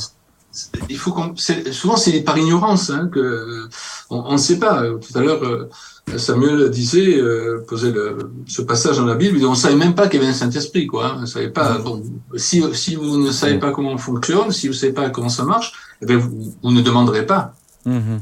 vous le chercherez pas. Oui. et vous ne trouverez pas, enfin, spontanément, dans, dans sa tête. Je crois qu'il faut, il faut, il faut se laisser enseigner, il faut comprendre. Et il y a aussi, euh, parfois, une chose importante, ça ne marche pas parce que on ne sait pas qu'on a une volonté. Souvent, les gens me disaient, j'ai pas de volonté. Mais si, tout le monde a une volonté. Mais il y a une confusion entre la volonté et la velléité, qui est ce discours dans la tête. Euh, il faut que je fasse, tu devrais, mais sans passage à l'acte. Ou le désir. J'ai pas envie, donc ça c'est que j'ai pas de volonté. Vous verrez, la volonté est action. Sur notre action, on en parlera. Tout le monde a la volonté, mais peu de gens savent la faire fonctionner, en fait. Hein Voilà. Mhm. Après, il peut y avoir des, des moments où ça ne marche pas, tout simplement par résistance. Soit il y a un refus inconscient. J'ai une patiente, je veux dire que, un moment donné, je lui ai fait faire voilà, la technique vitose. euh, Elle avait des, des TOC, des troubles obsessionnels. Donc, au bout de quelques séances, les troubles s'arrêtent. Elle me dit non, je peux pas aller plus loin. J'ai une pension d'invalidité. Si je, je si j'arrête mes, mes TOC, euh, je, je peux plus, je, je sais plus de quoi je vais vivre. Donc, il y a un refus inc- l'inconscient et parfois des refus inconscients, des peurs, Mm. des peurs d'entrer dans ce qui est nouveau. C'est pas pour rien que Jésus demande euh, qu'est-ce que tu veux que je te fasse. Hein? Voilà, exactement. Jésus, c'est c'est extraordinaire. Je veux dire, euh, il, il nous in- il nous invite. Qu'est-ce que tu veux que je fasse? Je veux dire, euh, ben, après tout, on pourrait se dire, c'est une question absurde. Je veux dire, hein, il, il est aveugle, et qu'est-ce que je fasse? Ben, Peut-être qu'il voulait un chien d'aveugle, peut-être qu'il voulait une canne blanche, peut-être qu'il voulait quelqu'un qui l'accompagne, peut-être qu'il voulait de l'argent pour ne plus avoir à mendier. Mais oui. Donc le Seigneur nous met toujours devant notre réalité et nous demande qu'est-ce que nous voulons. Mm. Hein, il nous met devant. Mais donc on peut avoir, Jean-Michel, euh, on peut être, euh, je pense que c'est important de, de- de- je, le, je le- je le redis encore une fois, c'est important, ça, me- ça me paraît important, on peut être chrétien et avoir quand même des luttes, euh, des, Oui. des, des- des combats, des blocages, tu parles de personnes qui ont des, qui ont des tocs, mais des fois c'est c'est même des, des raisonnements, on parle de forteresses dans les pensées, etc. Oui. Euh, Oui, il peut y avoir ces blocages-là, mais plus on avance avec le Seigneur, plus on avance dans ce, dans ce processus de vie de victoire, plus on en sort, c'est ça hein? Oui, oui, il y a une espérance. Je voudrais dire là qu'il y a une espérance. Mais pour, mais il faut vouloir, euh, Mm. en tout cas, s'engager dans son processus. Ça aussi, c'est souvent on attend passivement. On est, on est dans cette pensée magique. Bon, on impose les mains, on est guéri. Je veux dire, bon, ce qui est vrai, je l'ai vu. hein, je participais à des groupes de, de guérison, il y a des groupes de délivrance. Mais je veux dire, souvent le Seigneur nous engage. Hein. Vous remarquez que la, la Bible est souvent écrite à l'impératif. Hein. Tu, c'est pas tu ne dois pas tuer, c'est tu ne tueras point. Donc, il y a un engagement personnel. Il y a un engagement dans tout. Et dans notre vie chrétienne, le Seigneur nous demande de nous engager. Oui, Hein? Il lève-toi et marche. oui. Tu abordes, tu abordes dans ton livre euh, régulièrement, tu utilises l'expression position active Oui. et position passive. C'est de ça que tu parles. Qu'est-ce que, Oui. qu'est-ce que tu mets derrière le mot, euh, derrière l'expression position active et la position passive? Alors, position active et active, c'est une attitude intérieure. Je veux dire, c'est pas, je peux, j'avais des patients qui travaillaient 12 heures par jour. Je veux dire, je leur disais, vous êtes passif. Parce qu'ils ne vivent pas. Ils, ils, euh, subissent leur vie. Le, le cerveau est, est toujours en ébullition et ils ne sont même pas présents dans, la, dans ce qu'ils font au quotidien. Hmm. La présence, c'est être présent, conscient, ici et maintenant, dans ce que je vis. Et la Bible, elle est toujours active. Jésus est, est, est dans cette acceptation active. Il dit, personne ne me lève ma vie. Je la donne. Mhm. Et, et nous, c'est pareil, nous devons être participants de notre vie et pas passifs de notre vie. Hein. Et, et on, le voit. Euh, L'exemple le, plus flagrant, euh, enfin un des exemples flagrants, c'est euh, par exemple euh, le, le serpent d'airain dans le désert. Hein. À un moment donné, le, le, le peuple est attaqué par des serpents, ils sont piqués, ils meurent. Et Moïse demande à ce qu'on mette un, un grand poteau sur lequel on a accroché un serpent, enfin qui a été forgé, un airain, et ce, ce poteau est au milieu du camp. Donc tout le monde peut le voir. Mais il dit seuls ceux qui le regardaient étaient sauvés. Hmm. Donc on peut regarder ou voir. Et donc si on est impassible, ben, je vois le poteau et puis je meurs, ou je regarde le, le serpent et je vis. Hmm. Est-ce que tu disais que tu as eu, tu, tu as eu beaucoup de- d'entretiens? C'est intéressant, hein Ouais, c'est intéressant. tu, as, ouais. tu as beaucoup d'entretiens avec euh, des, des- chrétiens. Est-ce que pour toi, il y a beaucoup de chrétiens euh, qui... euh, et, et on va faire une petite pause ensuite, Jean-Michel, pour écouter les, deux, les deux autres pasteurs, et puis tu pourras donner ton avis aussi, mais c'est plus en termes d'entretien. Est-ce que pour toi, il y a beaucoup de chrétiens qui ne comprennent pas justement tout ce, euh, tout ce processus qui sont en, en difficulté quant à la compréhension de ça, c'est-à-dire ils ont des blocages Est-ce que Oui, tu en oui. constates beaucoup? Oui, oui, oui, oui, mais oui, oui, énormément. Enfin, bon, si j'étais chirurgien orthopédique, je vous dirais, il y a beaucoup de chrétiens qui se cassaient la jambe. Mais là, j'étais chrétien, psychiatre, donc je veux dire, j'ai reçu énormément de chrétiens qui étaient bloqués. Et on retrouve toujours les mêmes problématiques autour de la culpabilité, autour de la peur, autour de la honte, hein, des blocages euh, qui sont là. Et, et tant qu'on n'a pas saisi comment s'en sortir et comment Jésus, Dieu nous propose de, de nous en sortir, parce que la psychologie, en fait, a été créée par euh, le fonctionnement psychique a été créé par Dieu. Donc il y a des lois, on va dire physiques. Si vous perdez votre stylo, il tombe par terre. Je veux dire, bon, c'est des lois physiologiques. Il y a des lois euh, naturelles, et puis il y a des lois psychologiques. Donc quand on a compris comment fonctionne le cerveau, alors c'est très simple. hein, Je veux dire, c'est pas, on va pas faire de la 20 ans de psychanalyse. C'est très simple. Il y a des, des points comme ça. Lorsqu'on a saisi, eh bien, on peut avancer. On enlève ces blocages. Hein, tout, tout ce qui est autour du, de la culpabilité, du pardon, euh, tout ce qui est, toutes ces conceptions erronées qu'on a euh, au fond de soi, toutes ces représentations. Les, les Juifs n'ont pas pu les, euh, voir le Christ parce qu'ils avaient une représentation très forte. C'était le fils de David, c'était le roi, il devait délivrer des Romains. Et il voit euh, un petit charpentier, euh, enfin, je veux dire, bon, ça pouvait pas être lui, quoi, je veux dire, c'est pas Mhm. possible. Il, avait, il, pouvait- il avait pas la représentation, il avait aucune représentation qui rentrait dans les schémas préétablis de notre cerveau. Hmm. Et c'est souvent comme ça. Alors, je me, je me tourne vers vous deux. Est-ce que dans vos entretiens, vous le, vous le sentez aussi? Euh, Beaucoup de chrétiens qui ont des blocages comme ça. Moi, à titre personnel, dans mes entretiens, il y en a énormément. Mais est-ce que vous le retrouvez aussi? Comment vous l'expliquez? Là, on a entendu le psychiatre euh, pour entendre les pasteurs. Comment vous l'expliquez de, de, votre point de vue qu'on peut être disciple de Christ et avoir tellement de personnes avec ces blocages-là? La réponse est oui. Il y a, il y a effectivement. Alors, la, réponse est oui dans le sens où oui, nous avons. Enfin, moi, j'ai beaucoup, eu beaucoup de, j'ai encore beaucoup de, de chrétiens qui effectivement qui sont dans des points de blocage, que ce soit la peur, la culpabilité, ça a été dit. Euh, c'est de reprendre et comment je le gère. En tout cas, je reprends des textes de base sur le pardon, sur l'efficacité du sang de Jésus qui pardonne vraiment, qui- efface tout et, hein. et, et- etc. Et, euh, et je pense que c'est un, un, un travail de, de, je dirais, de longue haleine, à la fois dans l'enseignement à la, à la communauté entière, mais des fois aussi dans le un à un. Mais comment vous expliquez le fait les choses. qu'il y en ait tellement? Bah, euh, je, je, re- je reviens un peu à ce que, à ce que disait euh, euh, Jean-Michel.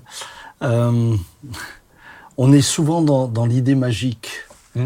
Et en particulier dans nos églises, et parfois, et je dois, dois le dire, parfois nous-mêmes prédicateurs, on peut induire ce genre de fonctionnement.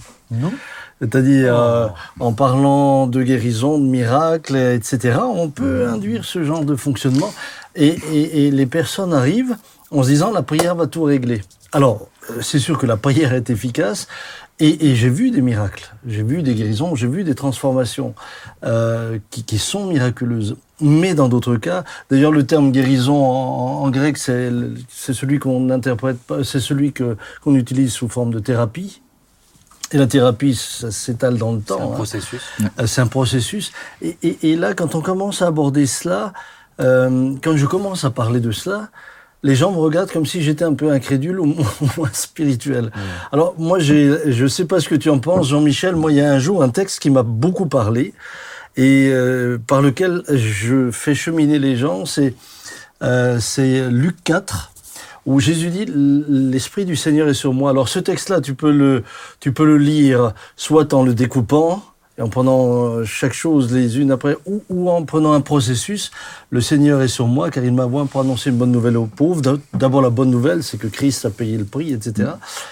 Deuxièmement, euh, il m'a envoyé pour guérir ceux qui ont le cœur brisé, ouvrir les yeux aux aveugles, etc. Et quand tu fais le suivi, tu te rends compte que ceux qui ont le cœur brisé bah, sont aveugles sur leur propre fonctionnement, sont souvent captifs, captifs d'un système de pensée. Pensez, oui. Et ils sont enfermés dans le La système de pensée. de forteresse. Le système de pensée les emmène à être aveugles, aveugles sur ce qu'ils engendrent, et puis euh, finalement les amène à être opprimés. Ouais. Et, et- et- et la bonne nouvelle, c'est que Jésus dit, je suis venu pour publier une année de grâce du Seigneur. Mm. Et, et- et- et très souvent, je- je- je- je- j'amène les, les- les frères et sœurs à, à cheminer au travers de cela en disant, attendez, ouvrir les yeux aux aveugles, c'est pas juste, euh, il est aveugle et il voit plus, il voit maintenant. Mais, mais c'est aussi partir du fait que ce qui a brisé ton cœur a engendré en toi une captivité dans ta manière de penser et, et- et te rend aveugle sur ton fonctionnement. Finalement, il y a toujours les problèmes de surface. Mais ça, prend du, mais ça prend du temps. Il y a toujours les problèmes de surface et, les- et la, racine. Et la, et la racine. Et et- et- et il y a parfois un refus. Il y a, y y y un refus de s'engager. Puisque là, à nouveau, euh, on, est confronté à quelque chose d'assez euh, symptomatique de notre société et de notre époque. C'est que dès que tu rentres dans un processus, il faut que la volonté se mette en route. Et, et- et- et beaucoup refusent cela. On est dans une telle, on est dans une telle société d'assistanat que euh, euh, non, c'est c'est c'est c'est c'est c'est c'est- c'est- c'est vous qui devez m'apporter la solution toute Il y a, faite. il y a il y a ça, il y a la peur de l'inconnu. Il y a la peur de l'inconnu, Euh, Et puis, il y a Ça devient une, la zone de souffrance peut devenir Puis une zone de l'habitude de l'instantanéité.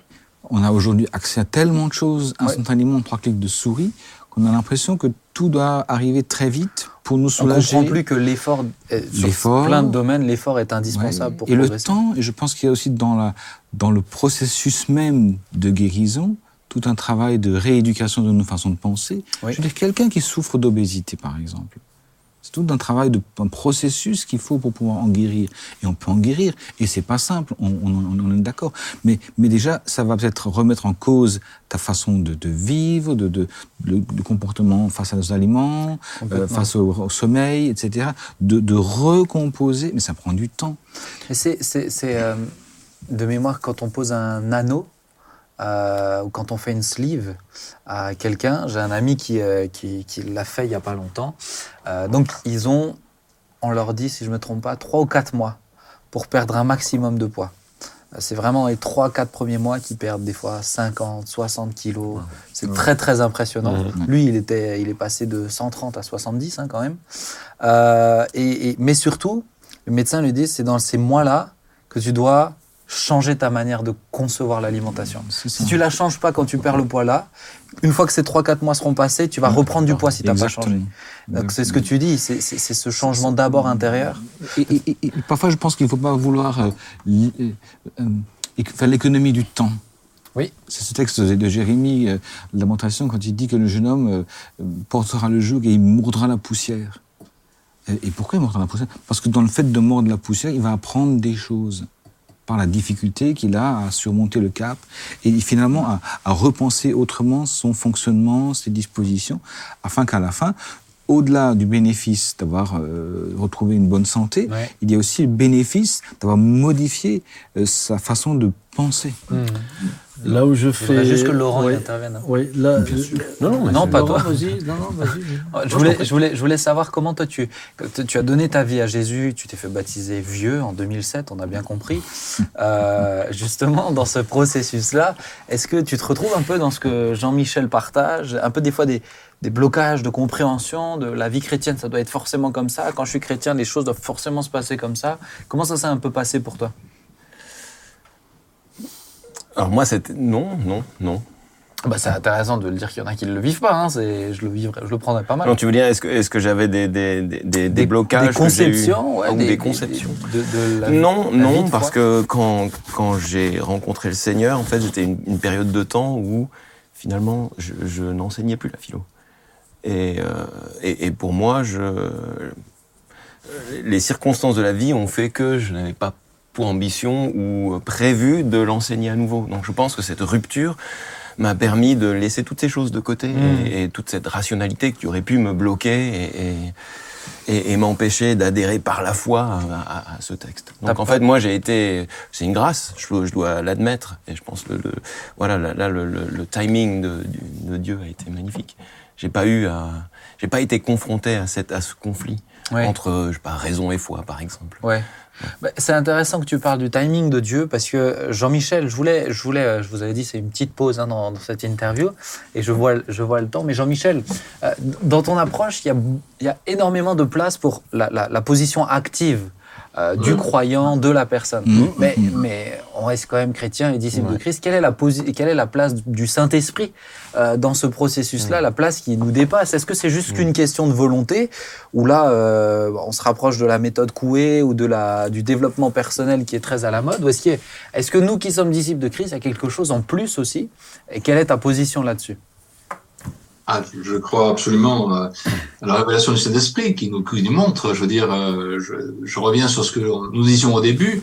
Tu as, tu as fait de la méthode Vitos sans le savoir. Donc, je veux dire, le Saint-Esprit t'a t'a montré comment marchait la physiologie. Tu as compris ce qu'on appelle le déplacement, euh, la décentration. Tu as compris qu'il fallait vivre l'ici et maintenant dans la conscience et la présence. Tu as compris énormément de choses, Benjamin, et, et je trouve que c'est c'est le- c'est l'esprit, c'est la sagesse de- de- du Seigneur. C'est lui qui produit le vouloir le faire aussi. Mm. Donc, euh, quelque part, il n'est pas à l'écart et on peut travailler avec lui, on peut lui demander où sont les blocages, comment les, débloquer. Alors, on peut avoir une révélation qui débloque et puis des fois on peut avoir besoin euh, d'autres choses. Moi, j'ai reçu une patiente, je, reviens sur la notion de temps. Il y a deux éléments qui sont importants, c'est le temps et le conditionnement. Euh, Le temps, j'ai une patiente euh, qui est venue, qui était, des, des- qui mieux charismatique, bon, qui n'avait pas eu donc sa guérison. Elle est venue, et elle a fait une psychothérapie, alors deux fois par semaine pendant trois ans à chaque fois qu'elle s'asseyait, elle me disait, mais pourquoi Dieu me guérit pas? Alors, J'ai dit, écoutez, là, dans ce moment-là, ce... j'ai pas de discernement, donc on va faire notre psychothérapie. Dans ce domaine-là, j'avais pas de... pour elle, dans cet instant-là, j'ai aucun discernement. J'ai dit, on fait la psychothérapie. Et deux fois par semaine, pendant trois ans, chaque fois elle s'asseyait, elle me disait, mais pourquoi Dieu ne me guérit pas? J'ai dit, madame, on fait notre psychothérapie, on discute, on, on réfléchit, on essaie de comprendre. Et puis, au bout de donc, ces trois ans, elle, euh, on arrivait à, pratiquement à la fin de la psychothérapie, et elle vient, rayonnante, elle me dit, mais j'ai compris. Le Seigneur m'a dit, j'ai agi par touche afin de ne pas te désintégrer. Et j'ai trouvé que c'était une très très belle formule que j'ai gardée et que j'emploie souvent pour mes patients. D'ailleurs, euh, si si le Seigneur euh, euh, guérit, hein, c'est quand Dieu donne une promesse, c'est qu'il va y avoir du temps. Sinon, c'est la guérison instantanée. J'annonce longtemps à l'avance ce qui n'est point. C'est-à-dire quand vous recevez une promesse, cette promesse, elle peut vite devenir une pierre d'achoppement si vous ne comprenez pas qu'il va y avoir du temps. C'est-à-dire Mmh. il a, il a C'est promis, et ça vient dis. pas, il a promis, ça vient pas.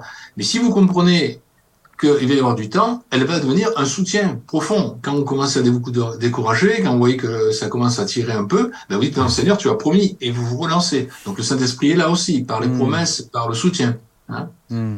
C'est très juste ce que tu dis, c'est très intéressant sur la notion de promesse, d'être conscient que ça implique que ça que ça implique du temps. Alors on peut demander donc si je comprends bien au Saint-Esprit ben, mais mais c'est aide-moi euh, de manière particulière dans ce domaine-là ou aide-moi à comprendre quel est le problème.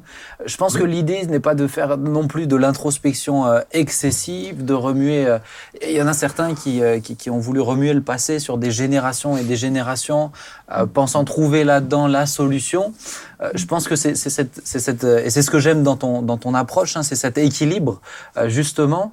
Maintenant, je, je je voudrais te poser cette question. Comment est-ce que tu penses qu'un chrétien doit forcément comprendre et conscientiser tout ce processus-là que tu décris pour vivre la vie de victoire? Ou est-ce que bah, certains, bah, de manière voilà, simple, intuitive, juste dans la relation avec Dieu, je pense que ça, voilà, il y a peut-être des gens, peut-être je dirais, par exemple, plus simples d'esprit, euh, qui auraient plus de mal dans, dans une approche très, euh, très, euh, il y a une dimension intellectuelle aussi. Est-ce que, est-ce qu'il faut absolument le conscientiser, la comprendre de manière intellectuelle pour la vivre ou, ou non? Non, pas, pas du tout, pas du tout. Je pense que euh, chacun, euh, ce livre il est écrit pour pour les gens qui sont en panne, qui ont des difficultés ou qui qui, ont, qui se posent des questions. Si votre vie, je veux dire, si les choses se font naturellement et que vous avancez avec la, la- dans le Seigneur, il y a aucun problème. Le Seigneur, il n'est pas standardisé. Hein. On parlait du, du baptême. le dire tout à l'heure.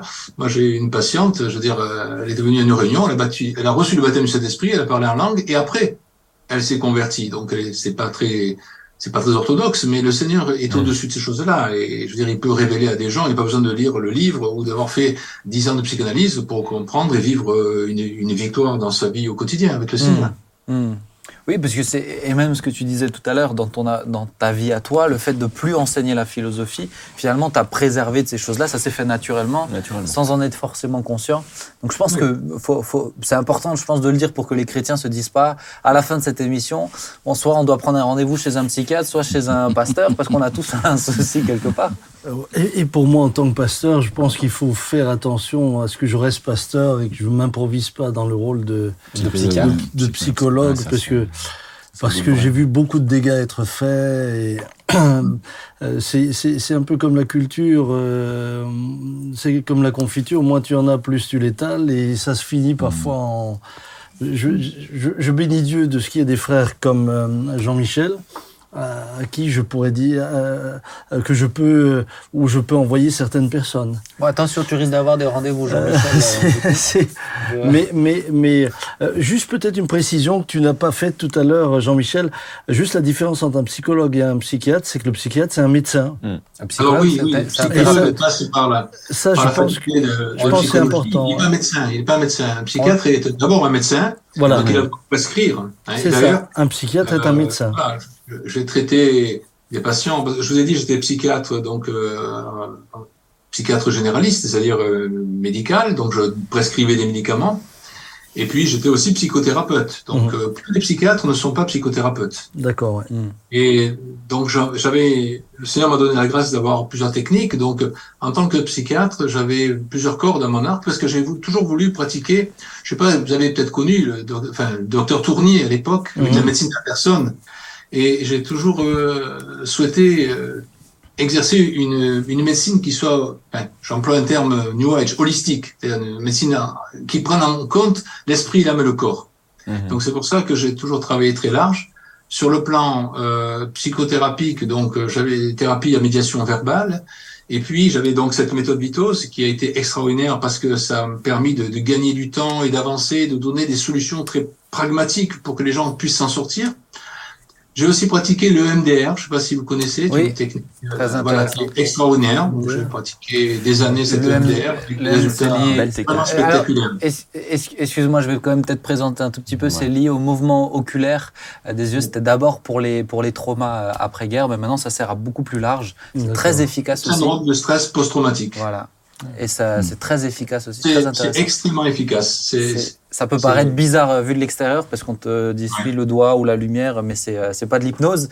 Euh, c'est vraiment lié au mouvement oculaire et on s'est rendu compte qu'au niveau du cerveau, on remet les choses en place aussi.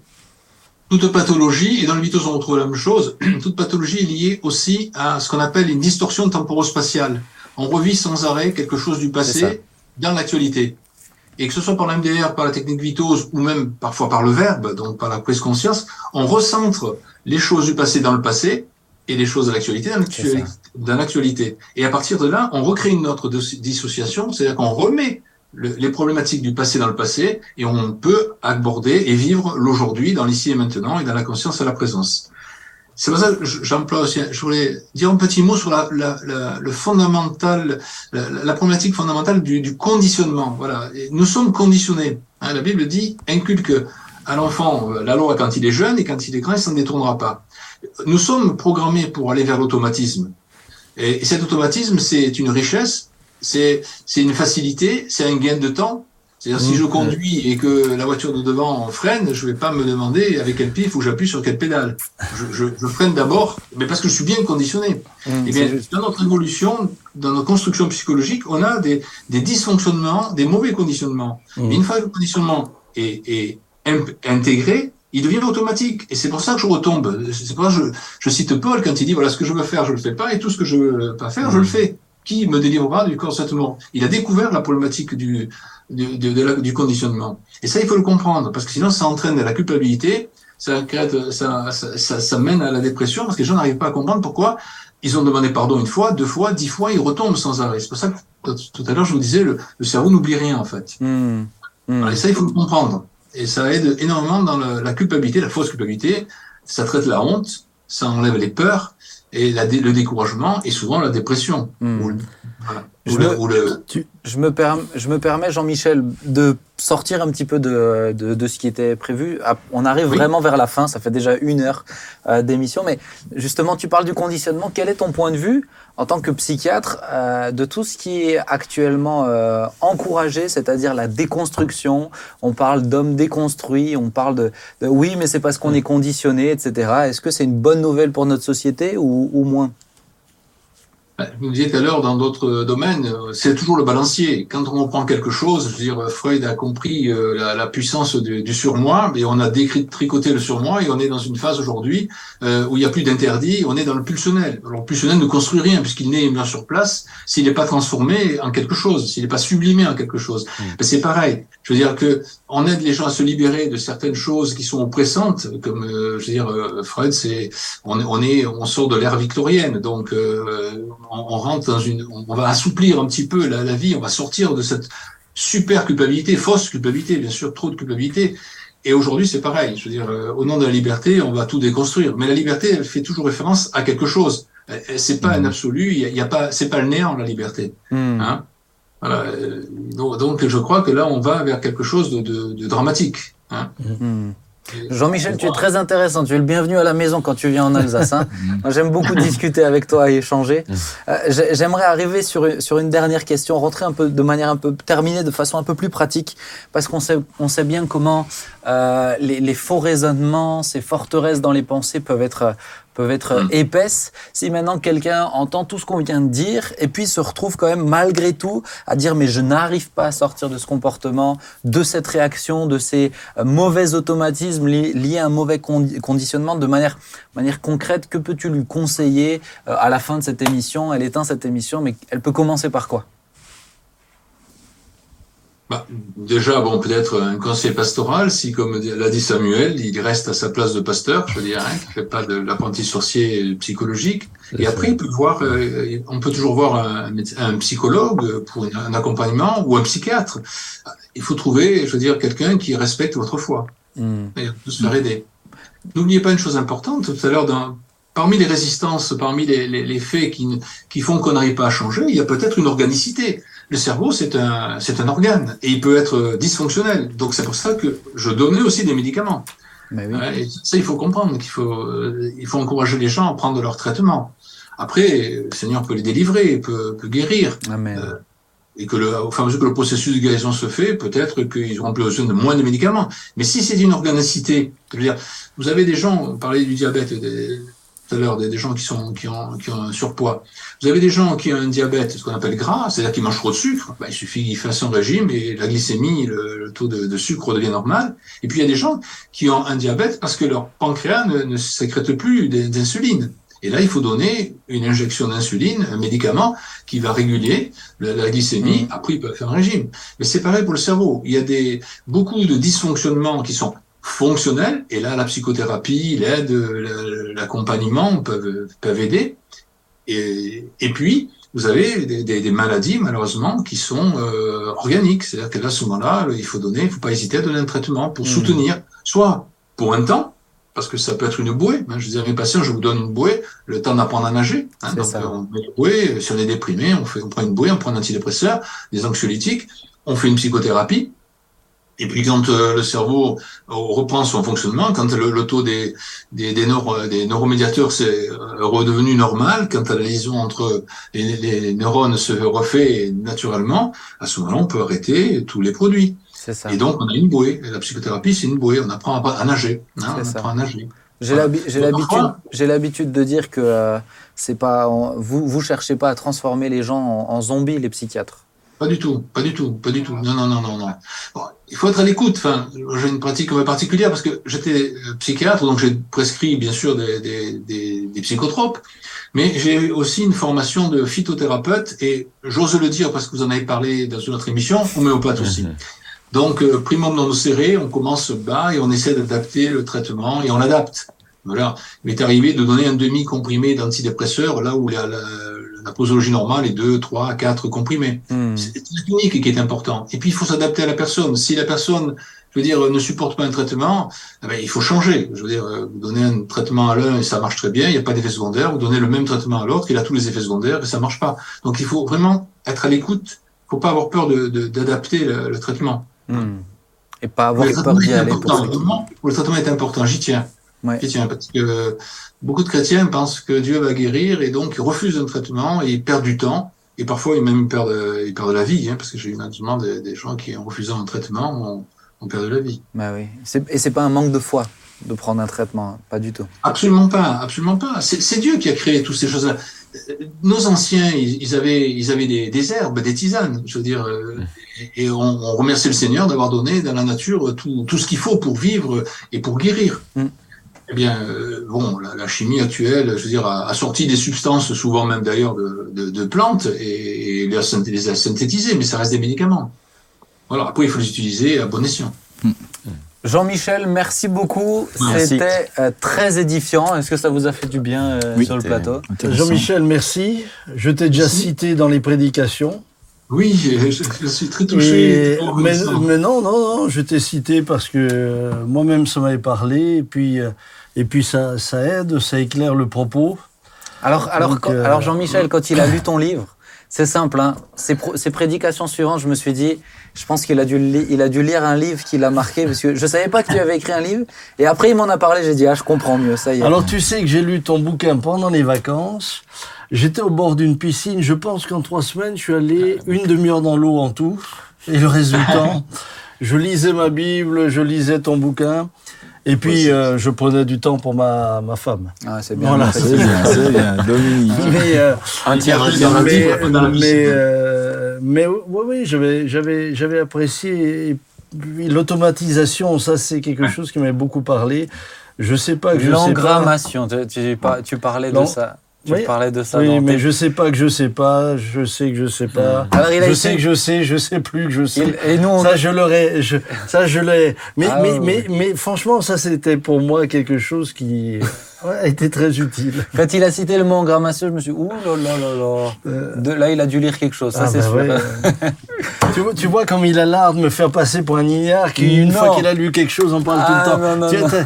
T'as- tu- tu- je vais suivre une psychothérapie chez toi ouais. après la persécution de mon fils. alors, mais je fais, je fais une parenthèse, mais là, on est au mois d'avril, quand on, au mois de mai, quand on tourne cette émission, tu as fait une prédication sur la tentation. Oui. Et tu aurais pu citer beaucoup de choses de son livre aussi, Oui, oui. qui sont euh, sur résister à la tentation. Oui, mais mon livre, ça reste quand même la Bible. Ah, hein. voilà. c'est c'est. Oh, t'es spirituel. T'es pasteur? Ah, c'est Ah. c'est bien. Moi, je Merci. sens qu'il est temps de clore euh, Merci l'émission. hein. Jean-Michel. Merci, Merci pour beaucoup. tout. Merci Merci, beaucoup. Ouais, te merci bénisse, hein. Et un, un bonjour à ton épouse. Oui, fait, merci. Salut les Merci. enfants, salut tout le monde. Voilà. hein. que, que Dieu te bénisse. À bientôt. Au revoir. Au revoir. Merci. Merci encore. Au revoir. Au revoir. Au revoir. Au revoir. Mais ça fait du bien, je pense, des fois, d'avoir un- une autre approche. Finalement, on dit des choses qu'on mais on les dit différemment. Et je pense que pour certaines personnes, ça parle de manière. C'est plus simple à comprendre, mine de rien, euh, d'avoir ces angles-là pour certaines personnes. Et, et j'encourage, j'étais content qu'ils le disent à la fin. Voilà, on n'a pas besoin d'avoir peur d'un psychologue, on n'a pas besoin d'avoir peur de psychiatre, pas besoin d'avoir peur rien que d'un premier rendez-vous. Ça nous permet déjà de voir aussi. Mais il a quand même dit quelque chose d'important dans ce cadre-là, c'est qu'il respecte votre foi. Et, c'est là, et c'est là la problématique, c'est que on on n'a pas toujours en face de soi un soignant qui respecte la foi. Oui, mais Ça, c'est la force de Jean-Michel, c'est la force de Sophie, c'est la force Oui. de toutes ces personnes qui. Oui non, euh, parce que je comprends la réflexion. Moi, on, on- on me demande tout le temps des psychologues chrétiens, des psychiatres chrétiens. Il faut savoir que ça court pas les rues. Mais vous avez de bons psychiatres et de bons psychologues qui ne sont pas chrétiens et qui respectent votre foi euh, sans qu'ils soient forcément chrétiens. Par contre, peut-être l'approche spirituelle, elle sera, elle sera moins présente, Ah bah, etc. pas présent. mais, mais ils peuvent faire du bien. Donc, euh, faut pas se priver parce qu'ils sont pas chrétiens. non, non, c'est pas ce que j'ai dit. C'est on, on parlait du respect Oui, bien sûr. de la foi. Mais ça commence par un premier rendez-vous. On peut pas savoir vu nous j'ai ou des gens pas si revenir démolis parce que euh, on a attribué à leur foi justement tout, tout, tout, tous leurs problèmes. Bah, il y a cette crainte. Il y a cette crainte. Par exemple, quand on parle de psychiatrie, euh, il peut y avoir cette crainte. euh, moi, quand je voyais des psychiatres non chrétiens, j'ai pas que vu Sophie hein, quand même, hein, de délire mystique. Ah, Est-ce qu'ils vont dire que j'ai un délire mystique parce que je dis que j'aime le Seigneur, parce que oui, le Seigneur me parle, etc. Il y a toujours cette crainte. Maintenant, ben, on ne peut pas savoir s'ils sont dans le respect ou l'irrespect si on n'y va pas une première fois. Mm. On va prier? Yes. Claude, est-ce que tu veux bien prier? Je bien prier, ouais. J'étais entendu dans l'écoute active euh, Oui, de oui. cette émission. Oui, très bien. Père, nous te bénissons pour ces instants, pour euh, ces, ces- ces moments d'échange, de découverte, que, que tu, que tu es maître de tout, compris de l'invisible, de ce qui se passe dans nos cerveaux, dans notre passé, de, de cette complexité des fois dans nos propres vies qui, qui nous surprennent. Et je te loue pour des hommes comme Jean- Jean-Michel et tant d'autres qui, euh, tout en étant chrétiens, en étant croyants profonds, euh, se sont laissés, éduquer, qui ont grandi dans les compréhensions de ces, de ces méandres de, des, des, des, des cerveaux et des pensées, des forteresses qui des fois nous accablent. Je te prie pour tous les, audi- tous les auditeurs, tous les, tous les internautes qui verront cette émission. Je te demande que ces instants d'échange sur le baptême, sur, cette, euh, sur les, ces, ces psychothérapies, etc., puissent profondément les aider les aider à, à cheminer, à grandir en toi, à progresser avec toi, à devenir des hommes et des femmes libres qui marchent debout devant toi et devant les hommes. Sois béni, Seigneur. Amen. Amen. Amen.